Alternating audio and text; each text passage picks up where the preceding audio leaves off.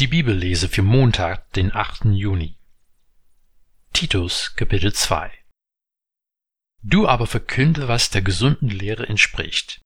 Die älteren Männer sollen nüchtern sein, achtbar, besonnen, gesund im Glauben, in der Liebe, in der Ausdauer.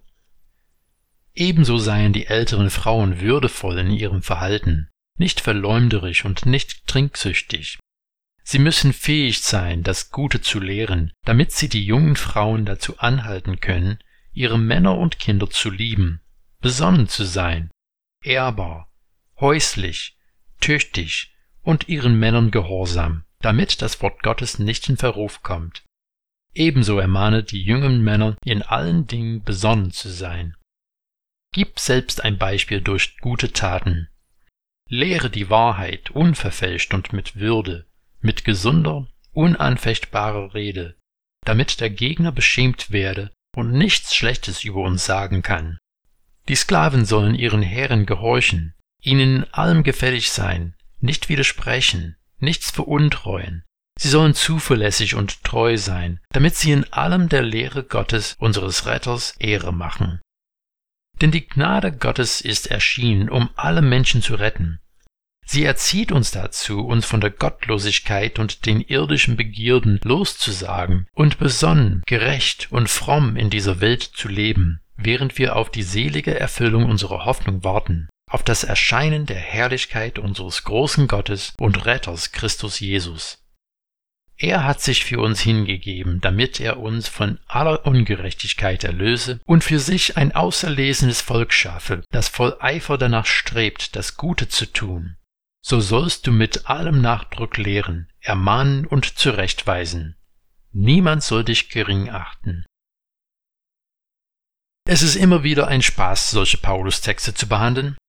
Gerade in den Pastoralbriefen kommen die Abschnitte, die Paulus seit einigen Jahrzehnten, und merke bitte, dass ich seit einigen Jahrzehnten sage und nicht seit Jahrhunderten, den Vorwurf einhandeln, dass er frauenfeindlich wäre und nur die Macht der Männer verfestigen wollte. Freilich, mit unseren Ohren, die auf Sitten und Einstellungen des 21. Jahrhunderts geeicht sind, klingt die Anweisung befremdlich, dass die älteren Frauen die jungen Frauen dazu anhalten können, ihre Männer und Kinder zu lieben, besonnen zu sein, ehrbar, häuslich, tüchtig und ihren Männern gehorsam. Aber es sind Aspekte von diesem Text, die wir in einer hellen Aufregung zu schnell übersehen. Zum Beispiel nach dem eben zitierten Text von den Versen 4 und 5 heißt es, damit das Wort Gottes nicht in Verruf kommt. Was meint Paulus damit? Es ist nicht wirklich zu erwarten, dass Paulus zu dieser Thematik so häufig sprechen würde, wenn es nicht Probleme in dem häuslichen Bereich von Christen an verschiedenen Orten gegeben hätte. Wir können nur von seinen Anweisungen raten, welche Art Probleme es gegeben hat, und ich will mich nicht in Vermutungen verlieren. Aber Paulus will auf jeden Fall, dass die Frauen sich um ihre Familien kümmern. Und er hat Sorgen, dass das Zeugnis der christlichen Familie und somit der christlichen Gemeinde beschädigt wird. Die christliche Gemeinde soll ein Beispiel von aufrichtiger Liebe und gegenseitigem Dienst sein, nicht von Machtkämpfen und vernachlässigten Familien. Was wir oft übersehen ist, diese Anweisungen an die Frauen werden für seine Zeit gar nicht so ungewöhnlich klingen aber dafür die Anweisung an die Männer umso mehr. Dass die Männer zum Beispiel in Vers 6 zur Besonnenheit ermahnt werden, ist für die Zeit alles andere als selbstverständlich.